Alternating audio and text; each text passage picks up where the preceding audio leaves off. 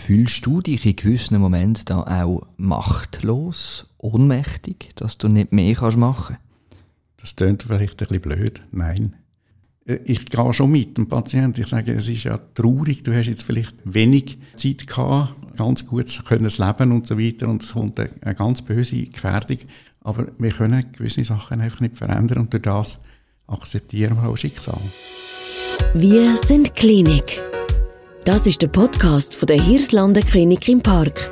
Mit außergewöhnlichen Geschichten aus dem Spitalalltag. Mit dem Stefan Camano. Er war Lehrer, ausgebildeter Organist, Weinproduzent, Facharzt für medizinische Onkologie und allgemeine innere Medizin und ja, es gibt ihn wirklich. Er sitzt mir quickfidel gegenüber und lacht mir zu. Die Rede ist vom Urs Huber. 66, ursprünglich aus dem luzernischen Entlebuch, ein Sohn und wohnt mit seiner Ehefrau in Adliswil im Kanton Zürich. Herzlich willkommen, lieber Urs. Danke, dass ich da gekommen und eingeladen worden bin. Sehr gern. Wie fühlst du dich? Ja, wohl. Schön. Sag mal, Urs, ich habe äh, vorher gesagt, Onkologie. Du bist Onkolog. Mit was befasst du dich eigentlich als Onkolog ganz genau? Onkologie heisst äh, Krebsfach mhm. und ist die Heilkunde zum Behandeln von Krebspatienten im weitesten Sinn.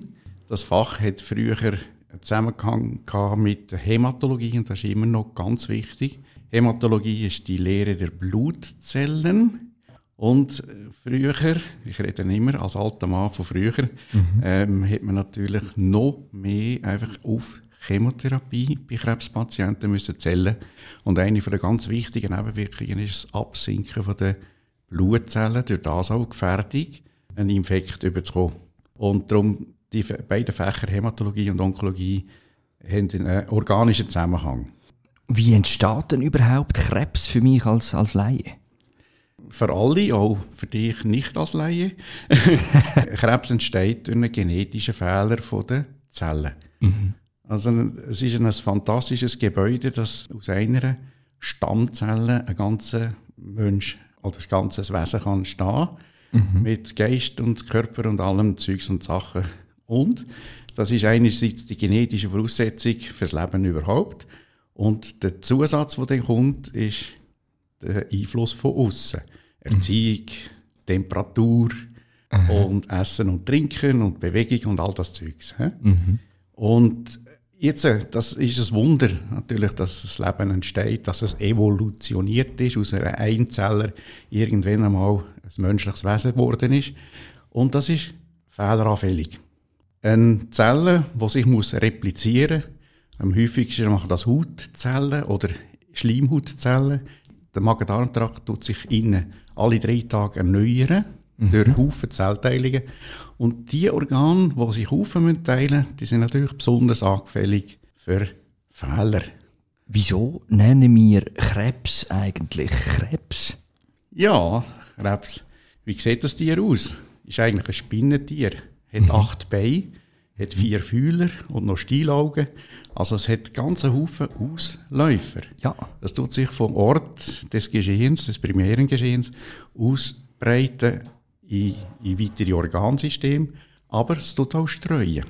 Mhm. Und das ist der, der bösartige Charakter von einem Krebs, dass er eben die Möglichkeit hat, über die Blutbahn oder über die Lymphe in andere Organsysteme überzuwandern. Das sind dann die sogenannten Metastasen oder Ableger, wo man vielleicht schon mal davon gehört hat. Jetzt, damit wir uns in diesen Begrifflichkeiten nicht verlieren, wenn ich Menschen frage über das Thema Onkologie, Krebs, dann lautet immer ein Begriff, nämlich Tumor und der andere ist eben Krebs an sich. Ist das, das Gleiche? Tumor gleich Krebs? Ich tue möglichst das Wort Tumor meiden. Mhm. Es ist eine maligne Neoplasie, eine Neubildung, eine bösartige. Ja. Das ist Krebs. Mhm. Und der Tumor ist ein Hautwärzli beispielsweise auch.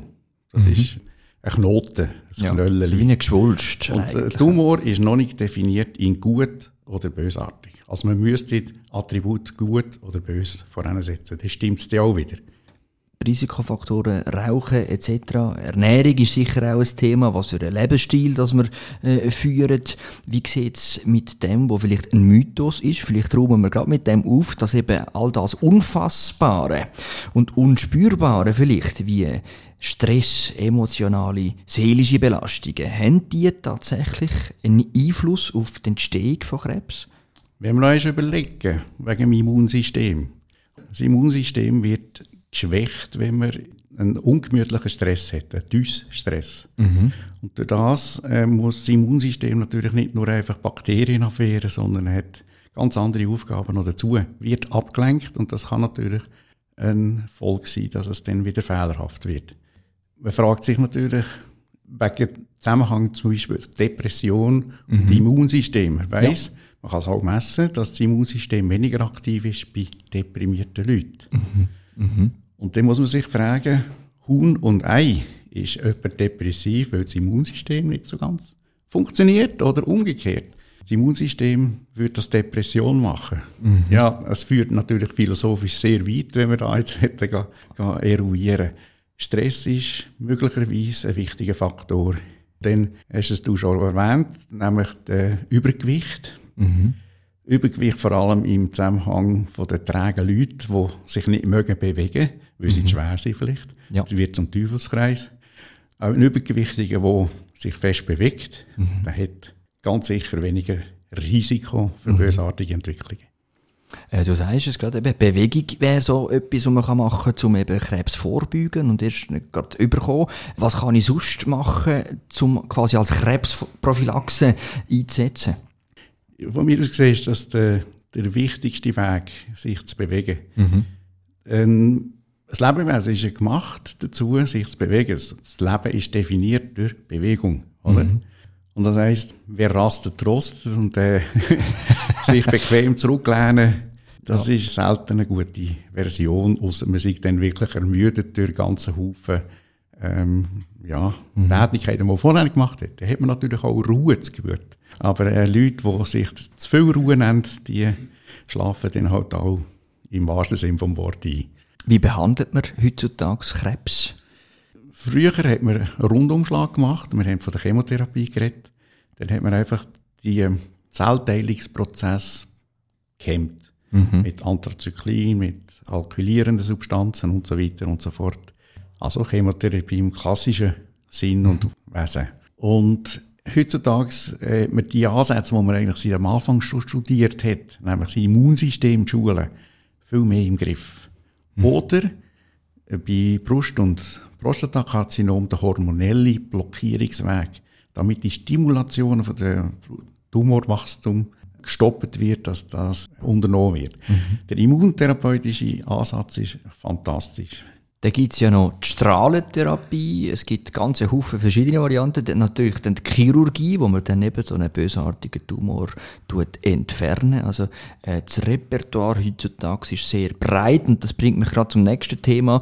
Äh, Krebspatientin oder ein Krebspatient wird heute sogenannt interdisziplinär, also fachübergreifend von ganz vielen verschiedenen Spezialistinnen und Spezialisten behandelt. Wo würdest du dich da einreihen in dem Behandlungsweg? Wie definierst du deine Rolle als Onkolog? Bist du Heiler? Bist du Begleiter? Bist du Psycholog? Das ist das Geschenk von dem Beruf, den wir haben mhm. Nämlich, dass man nicht als Einzelkämpfer muss mit dem Patienten sich umgehen und, und vielleicht ratlos ihm gegenübersteht, sondern dass man praktisch jede neue Situation von einer Krankheit, von einem Patienten darf besprechen mhm. in einem Tumorboard. Mhm. Und dort kommen die ganz äh, gescheiten, vieldenkenden, mhm. erfahrenen Leute zusammen. Und du hast vorhin auch zu Recht ganz wichtigerweise gesagt, dass äh, sehr oft am Anfang ein Chirurg muss sein, mhm. wo möglichst radikal Tumorgewebe entfernt und dann nachher der Pathologe, mhm. wo die Analyse macht, welche Eigenschaften hat der Tumor, wo haben wir vielleicht ein Ziel auf dem Gewebe, wo man ganz speziell kann angehen mit einer Targeted Therapie, sagen wir dem heute. Mhm. Ganz spezielle Ansätze, wo man vor 20 Jahren sicher nicht hatten. Mhm.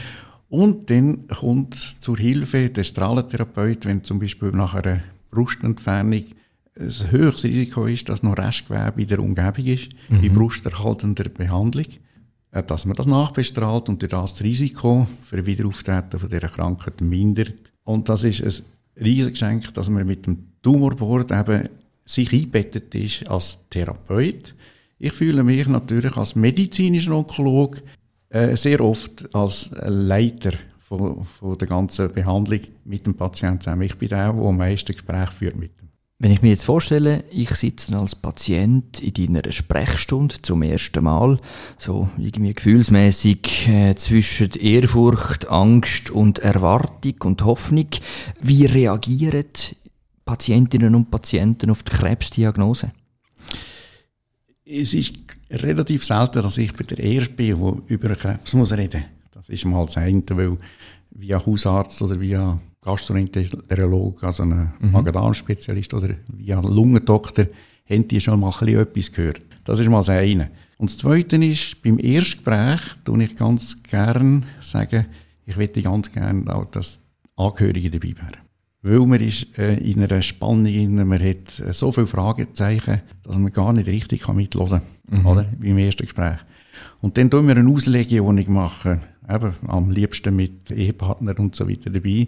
Und dann mal ein bisschen den Patienten auch dort holen, was er, was er sonst noch im Leben gemacht hat und was er für Ziel hat, mhm. was für Vorkrankheiten er gehabt hat mhm. und äh, wie er sich dann halt auch die Therapie könnte vorstellen, die zur Verfügung stehen. Eine Frage, die ich mir immer wieder gestellt habe in der Vorbereitung von unserem Gespräch, und das ist eine Frage, die mich sehr beschäftigt, ist, da sitzt in dem Fall eine Patientin, ein Patient vor dir mit den Angehörigen, die man mitgenommen hat, auf deine Empfehlung. Wie erklärt man einem Menschen, dass er wird sterben? Das glaube ich nicht einmal, dass man das fest erklären muss. Das ist ein bisschen gutgläubig, wenn man meint, wir können ewig sein. Und das weiß jeder Mensch, dass irgendwann einmal zu Ende ist. Mhm. Aber äh, speziell jetzt auf eine Krankheit bezogen, würde man natürlich dann auch Prognose mhm. probieren zu erklären. Mhm. Das heißt, man muss am Anfang halt mit dem Patienten erörtern, ob das eine weit fortgeschrittene Krankheit ist oder ob das eine potenziell heilbare Krankheit ist, wo man nach Operation vielleicht mit Strahlentherapie und einer folgenden Hormontherapie mhm. mit ganz großer Wahrscheinlichkeit kann heilen Also direkt die Gespräche muss man führen. Und manchmal warte ich auch ein bisschen auf die Fragen vom Patienten diesbezüglich. Ich mhm. wollte wirklich im Boot haben. Und das ist ganz wichtig, dass man sich auf Augenhöhe darf begegnen. Mhm. Und darum erlaube ich mir eben, den Patienten ziemlich auszufragen ja. am Anfang. Gibt es Patienten, die fragen, Herr Dr. Huber, wird ich sterben? Das ist richtig, das gibt es. Was antwortet der Und Dr. Huber? Dann sage ich, die Prognose ist ernst. Mhm. Die Krankheit wird wahrscheinlich ihr Leben beenden. Mhm. Und Methoden, um euch eine gute Palliation zu machen, was heißt das? eben die, der Weg bis dorthin irgendwo mit möglichst wenig Schmerzen oder keine Schmerzen oder mit gutem Schlaf oder mhm. mit Appetit und mhm. so weiter können zu gehen, das wollen wir miteinander anschauen. Das heißt, das Ziel von dir als Onkolog ist gar nicht immer die Heilung an sich? Das kann es leider eben nicht immer sein. Trotzdem, dass man viel bessere Therapien heute zur Verfügung hat, mit mehr oder weniger Nebenwirkungen, muss man auch immer wieder sagen, mit mehr oder weniger finanziellen Nebenwirkungen. Es gibt moderne Therapien, die wirken sehr gut, aber kosten natürlich so viel, mhm. dass den Krankenversicherungen nicht einmal zahlen mhm. und so weiter und so fort. Bei all dieser Situation muss man das eben beachten, dass wir nicht Gott in Person sind und dass wir nicht das Leben können geben oder nehmen. Fühlst du dich in gewissen Momenten da auch machtlos, ohnmächtig, dass du nicht mehr machen kannst?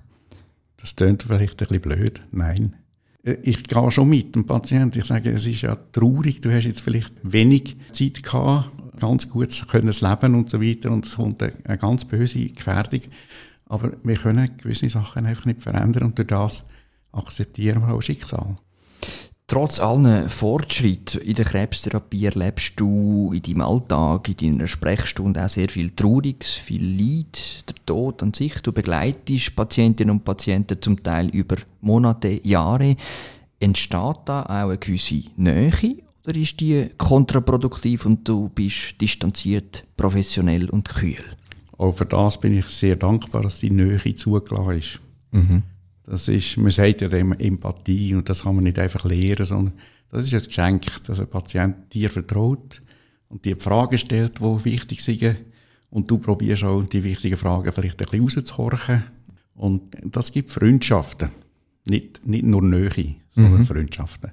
Wie kann ich als Patient oder als Angehörige von einer Patientin, von einem Patient, den Krankheitsverlauf positiv beeinflussen? Kann ich das? Was nicht dürfte passieren, alles über den Haufen zu werfen und zu sagen, ich habe mich jetzt die ganze Zeit falsch ernährt. Mhm. Oder? Mhm. Und dann plötzlich alles zu ändern und dann einen Haufen, Haufen schier, äh, Blödsinn zu kaufen, zum Beispiel Hypervitamin mhm. äh, oder mhm. äh, dieses und jenes und dieses Pülverli aus einem Pilzli aus China und so.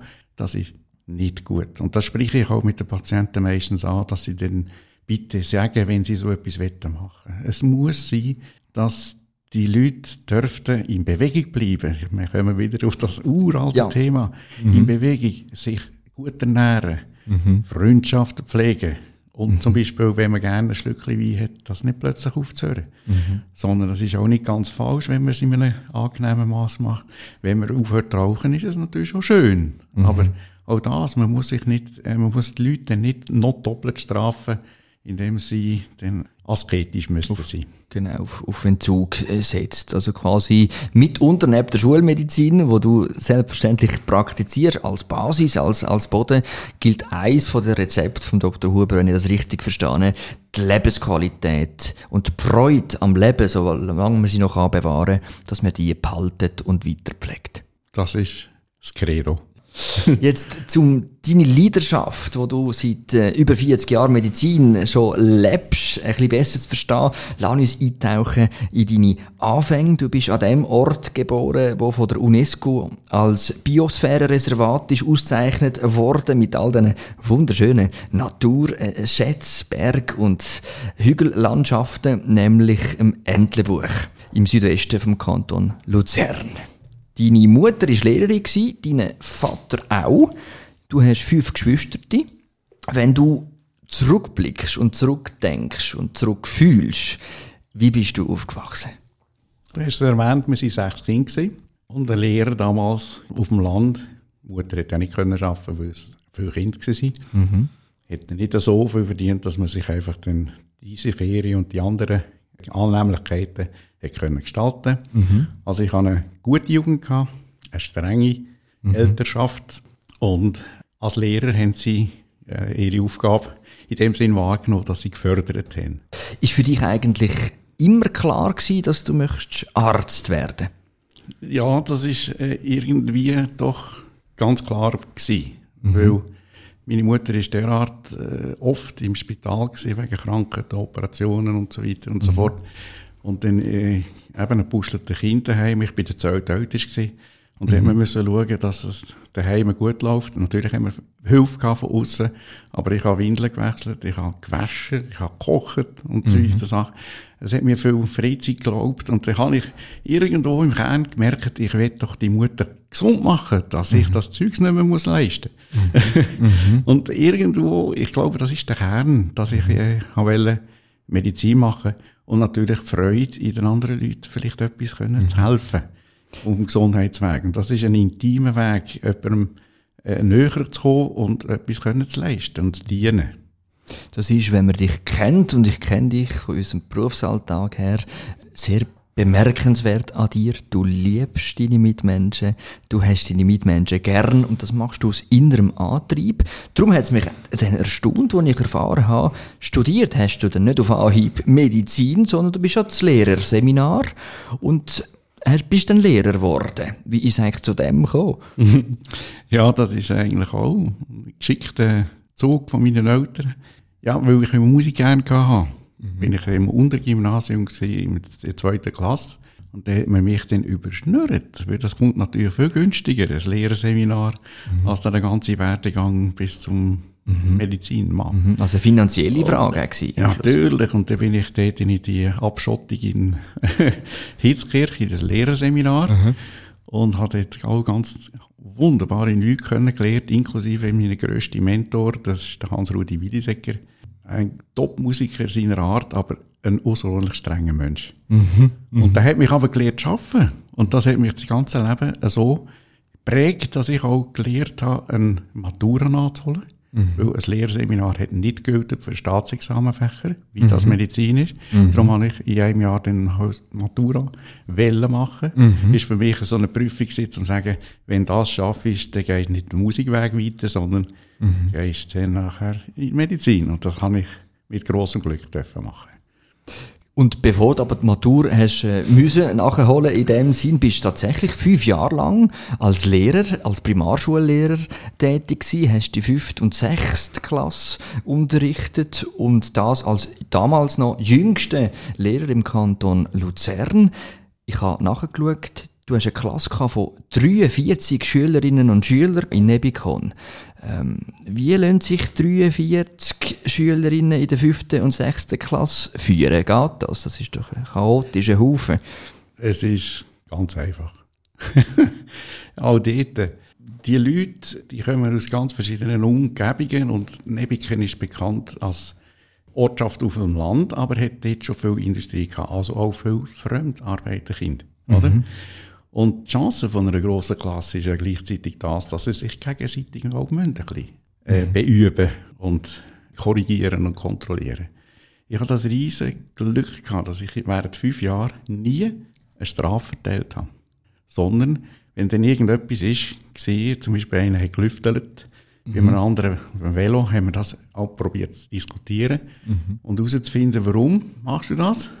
Findet dann natürlich heraus, dass der massiv gecancelt worden ist, belagert worden ist von dem, was er dann nachher gelüftelt hat. Und mhm. dann hat natürlich müssen wieder den, den Pneu flicken, respektive mhm. ja. und äh, sich entschuldigen und all das Zeugs. Und Klasse hat mitdiskutiert. Und das ist ein wunderbarer Prozess gewesen. Also ja. auch dort, dazu mal schon, äh, ist das sehr tief verankert in dir drin gewesen, was du heute noch machst, nämlich zulassen, Raum schaffen, Empathie, mit dem Ziel, am Schluss mehr zu erfahren, wo du dann kannst den Menschen helfen. Spannend, da gibt's irgendwie eine Konstante, äh, wenn man da dir zulässt. Am Schluss hast du tatsächlich die Matur nachgeholt, bist 1982, also vor sagen und schreiben 41 Jahre, hast dein Medizinstudium an der Universität Basel gestartet. Offen gestanden sind dir jegliche Fachrichtungen. Wieso die Onkologie? Ursprünglich bin ich ja ein Mensch, der ganz gerne Generalist geworden wäre, also mhm. als Arzt. Ich habe dann aber mit meiner damaligen wunderbaren Freundin Nicole, heutige Ehefrau, ihren Vater kennengelernt, der als nicht mal 60-Jähriger einen Dickdarmkrebs erfahren hat. Und das hat genau so geprägt, weil der kommt dann nach, einer, nach guter Operation in die Fänge von einer Alternativmedizin. Und die hatten zwar auch die Aufgabe, scheint es wahrgenommen, normale Kontrolle zu machen. Mhm. Haben das aber einfach nicht gemacht und haben auf eine Substanz gebaut und mhm. dem das gegeben und in Gottvertrauen weiter geschaffen.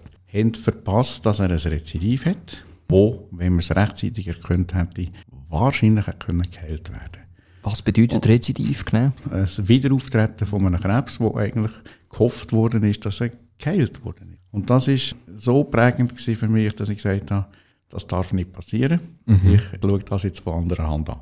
Ja. Dann durfte ich zuerst ein bisschen Chirurgie machen. Mhm. Habe ich sehr, sehr gerne gemacht in Wolhausen. Und dann bin ich auf Medizin gekommen, auf Sursee. Mhm. Auch mit strengen Lehrmeister dort. Ja. Also, gut. Mhm. Und dann hat mir das Fach dann mir vermittelt auf St. Gallen zum Professor Sen Onkologie machen.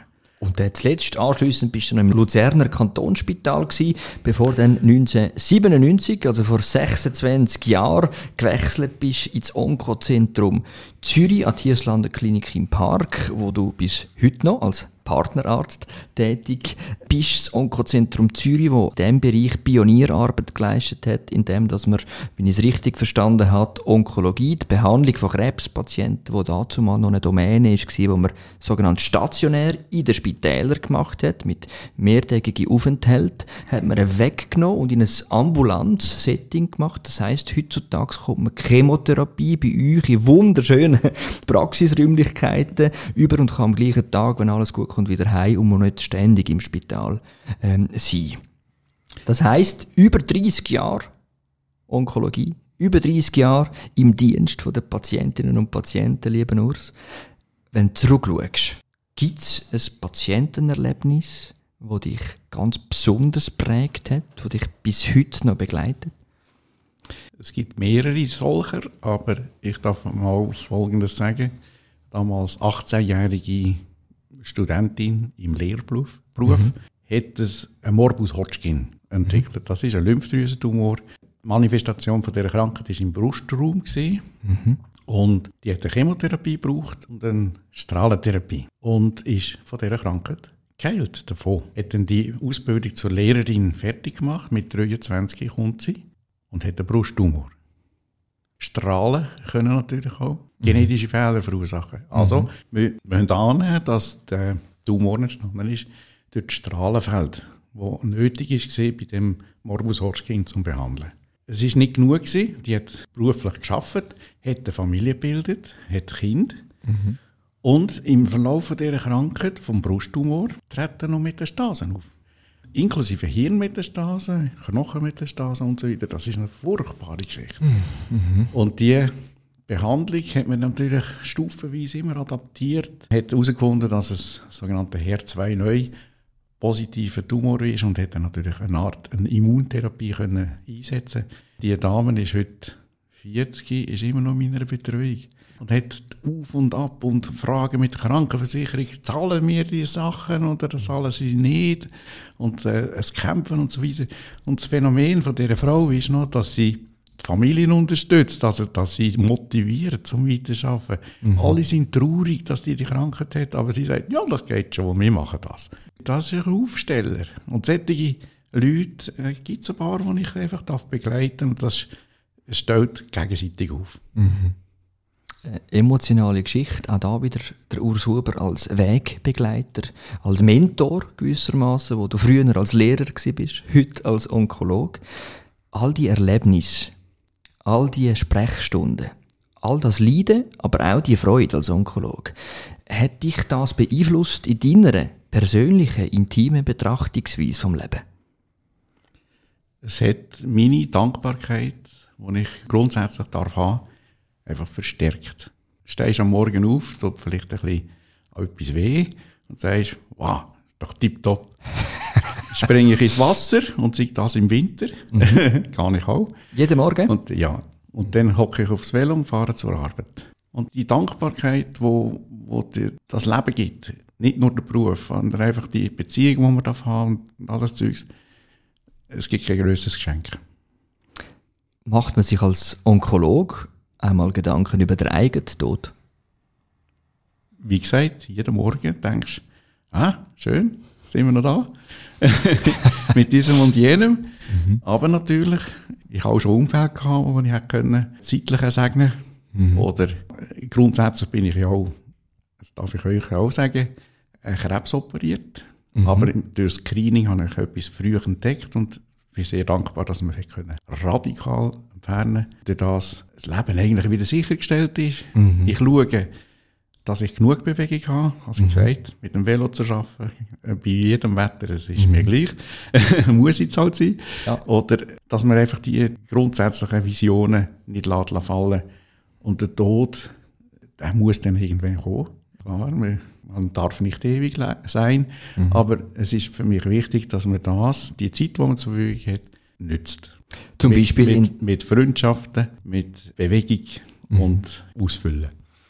Ich bin froh, dass du Freundschaften, dass du Bewegung, äh, nicht nur sonst im Leben, das Leben als Bewegung an sich thematisieren. Bei all dem Leid und Tod und Krebs und all dem Negativen, was wir heute auch besprochen haben in dem Podcast, gibt es natürlich auch noch das Blühende, das Florierende im Leben. Wo ist deine Energiequelle? Wo dankt der Urs Huber Energie, Freude, Inspiration? Eben seit ein paar Jahren jeden Morgen ins Wasser. Es ist verwache ich einfach schlecht. Dann bin ich ein leidenschaftlicher Skifahrer und ein Rappur. Das heisst, du produzierst, ich habe es eingangs erwähnt, deinen eigenen Wein. Wie ist es zu dem gekommen? Der ältere Bruder und ich haben mal vor grauer Urzeit ein Angebot bekommen, einen Rebberg zu pflegen. Und durch das auch die Trauben können zu behalten und selber etwas daraus scheren. Jahresgehalt 300 Franken, aber einfach ein Haufen Arbeit. Jawohl. Und der Brütsch ist im ersten Jahr wegen Heuschnupper und anderem ausgestiegen und seitdem mache ich das. Nebenzu machen wir auch noch uralten, aber äh, komischen Wein. Ja. Der heisst Löwenzahnwein. Aber da ist keine Traube drin, sondern Löwenzahnblüte. Jawohl. Und er heisst Frühlingswein. Und ja, das ist äh, eine ganz gute Art, Champagner zu setzen. Das ist äh, gewissermaßen Musik in meinen Ohren. Du als äh, begnadeter Musiker. Und du hast uns sogar ein Geschenk gemacht heute, nämlich hast uns den Frühlingswein mitgebracht. Wir machen den gerade auf miteinander. Es ist schön, wie es so Es raschelt, ja, es ja. raschelt frühlingshaft. die Etikette, die ich hier sehe, wir wir stellen da sicher noch ein Bild, wenn wir das darf, äh, wie auf eine Gesundheitswebseite draufstellen. eine wunderschöne Etikette, die ich hier gerade gesehen habe. Löwenzahn Frühlingswein 2022, Hersteller, Doppelpunkt, statt unten rechts, Nicole plus Urs Huber. Wenn wir den öffnen und anstoßen. Ich bin dafür. Wunderbar. Und das Rezept ist von meinem Gitarrenlehrer aus der Tschechei, im während dem Lehrerseminar, habe ich den kennengelernt. Der hat derige Art Wein gemacht in der Tschechei, aus Löwenzahnblüten und Zitronen und so weiter. Und äh, das Rezept haben wir jetzt nachher noch ein bisschen abgewandelt und wir machen das seit Jahrzehnten. Ich würde sagen, lieber Urs, lass uns anstoßen. Lieber Stefan, du bist so ein angenehmer, wunderbarer Gesprächspartner. Danke. Aufs Leben, lieber Urs. Aufs Leben. Ich proste auch auf Sie, liebe Zuhörerinnen und Zuhörer. Das ist die Podcast-Folge mit dem Urs Huber, ein Mensch, ein Onkologe, der berufsbedingt immer wieder mit der Endlichkeit, mit dem Tod konfrontiert ist und vielleicht genau darum das Leben ganz fest umarmt. Hat Ihnen das Gespräch gefallen und Sie möchten keine weitere Folge verpassen, dann abonnieren Sie den Podcast Wir sind Klinik auf www.klinikimpark.ch/podcast.